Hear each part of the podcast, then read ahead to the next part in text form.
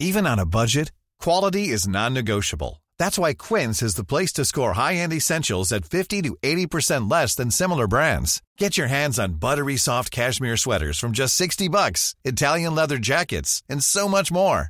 And the best part about Quince, they exclusively partner with factories committed to safe, ethical, and responsible manufacturing. Elevate your style without the elevated price tag with Quince. Go to quince.com slash upgrade for free shipping and 365-day returns. Entrevista.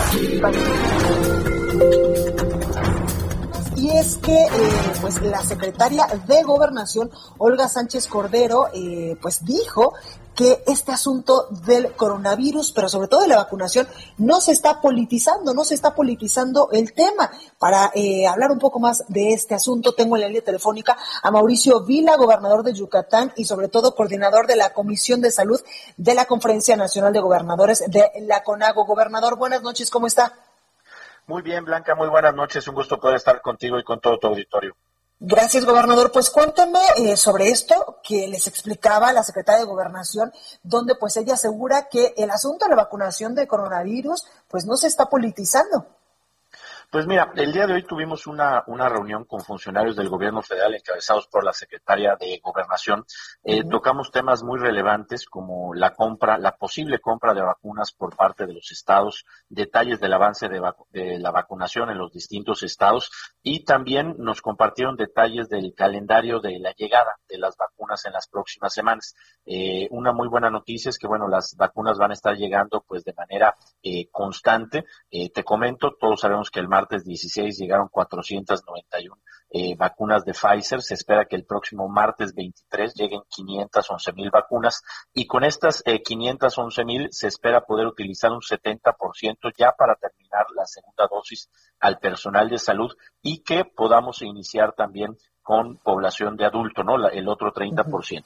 Y otra buena noticia es que el 2 de marzo deben de llegar alrededor de 852 mil vacunas, con lo cual ya se va a iniciar la vacuna de adultos mayores en ciudades. Tú sabes que hoy el inicio de la vacunación fue en zonas eh, apartadas principalmente de las capitales y bueno, pues todos sabemos que donde está eh, mayor concentrada la pandemia es en las zonas urbanas y bueno, con el embarque del 2 de marzo podría empezar a, a vacunarse en las ciudades grandes. Y se espera que durante el mes de marzo cada semana estén llegando entre 600 mil y 650 mil vacunas eh, que serán destinadas para la población de adultos mayores. Y bueno, y en este inter de lo que te estoy comentando, también se espera un embarque de 200 mil tratamientos de Sputnik y también se esperan entre el lunes o martes de la próxima semana 200 mil dosis de la vacuna Sinovac. Entonces, eh, también AstraZeneca, alrededor de 1.2 millones de vacunas durante las primeras dos semanas de marzo. Entonces, pareciera ser, Blanca, que este tema de la llegada de las vacunas se va a empezar a normalizar y que en las próximas semanas vamos a poder avanzar con mucho mayor velocidad, que es lo que todos queremos y lo que todos deseamos. Claro. Gobernador, ¿hay algún tipo de avance respecto a la posibilidad de que ustedes puedan también adquirir eh, vacunas para su población?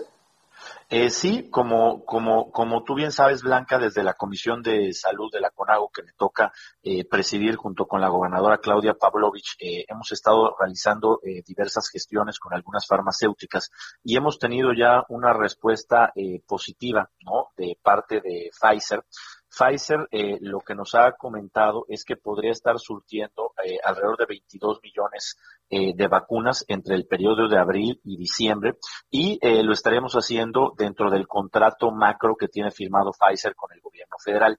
El mecanismo, ¿cuál sería? Nosotros le estaríamos dando eh, los recursos al gobierno federal para la compra de nuestras vacunas y el gobierno federal haría la transacción con Pfizer. Pfizer entregaría las vacunas al gobierno federal y el gobierno federal nos las entregaría de vuelta. Aquí algo que estamos eh, valorando, ya han habido algunas opiniones de algunos gobernadores que creo que tiene mucho sentido, es que lo ideal es que estas vacunas eh, puedan servir para cuestiones adicionales y que no estemos duplicando esfuerzos con el gobierno federal.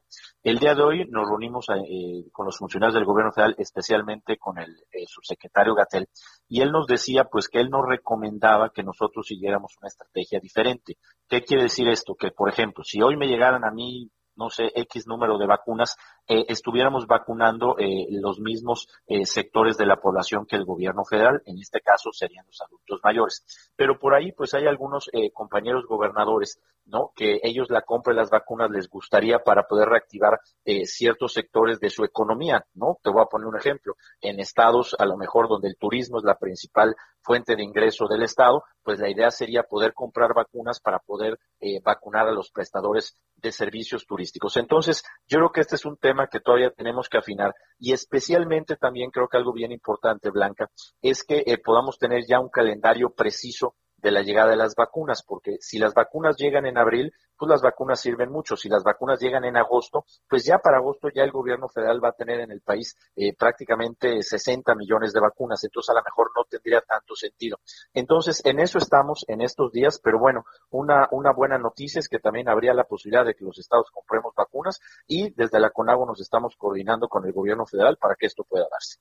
Pues sin duda una muy buena noticia, gobernador. Oiga, también entiendo que esta semana arrancó eh, pues la vacunación a adultos mayores allá en Yucatán. Sí, la verdad es que eh, hemos tenido, la verdad es que un, avance eh, importante durante esta semana. Eh, recibimos alrededor de 15.600 eh, vacunas de AstraZeneca, que desde el día el lunes iniciamos con la vacunación de los adultos mayores. Vamos a muy buen ritmo, vamos prácticamente al 60%, vamos a terminar sin problemas en estos días. Y también recibimos 10.725 vacunas de Pfizer para poder poner la segunda dosis al personal de salud. Esa dosis las empezamos a, a poner el día el día de hoy y también esperemos que en esta misma semana eh, terminemos. Afortunadamente el proceso se ha dado en orden, sin filas, sin largas colas. La verdad es que vamos, vamos muy bien aquí en Yucatán.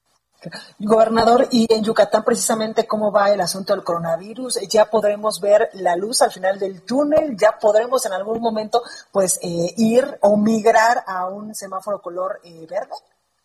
Pues mira, yo creo que es importantísimo que no bajemos la guardia en este tema de la pandemia. Todos tenemos que seguir eh, cuidándonos. Aquí en Yucatán hemos tenido eh, una estabilidad de la pandemia prácticamente desde el mes de septiembre. Eh, llevamos ya varios meses con el 96% de nuestra economía funcionando. El 4% que está cerrada, pues es lo relativo que tiene que ver con los servicios educativos y que evidentemente hasta que no haya un regreso a clases, pues esto no se podrá reactivar. Pero llevamos ya varios meses con nuestra economía funcionando prácticamente al 100 y bueno, evidentemente ahorita en el mes de diciembre con el incremento de la movilidad de las fiestas, en enero un ligero repunte, pero dentro de los parámetros hoy tenemos más o menos eh, pues un 30% de camas ocupadas, o sea que estamos muy bien y el llamado sigue siendo el mismo, ¿no? Para los yucatecos y para la gente de todo el país, ¿no? A seguirnos cuidando, a no bajar la guardia y esperemos que este proceso de vacunación se siga acelerando y que pronto podamos salir de esto.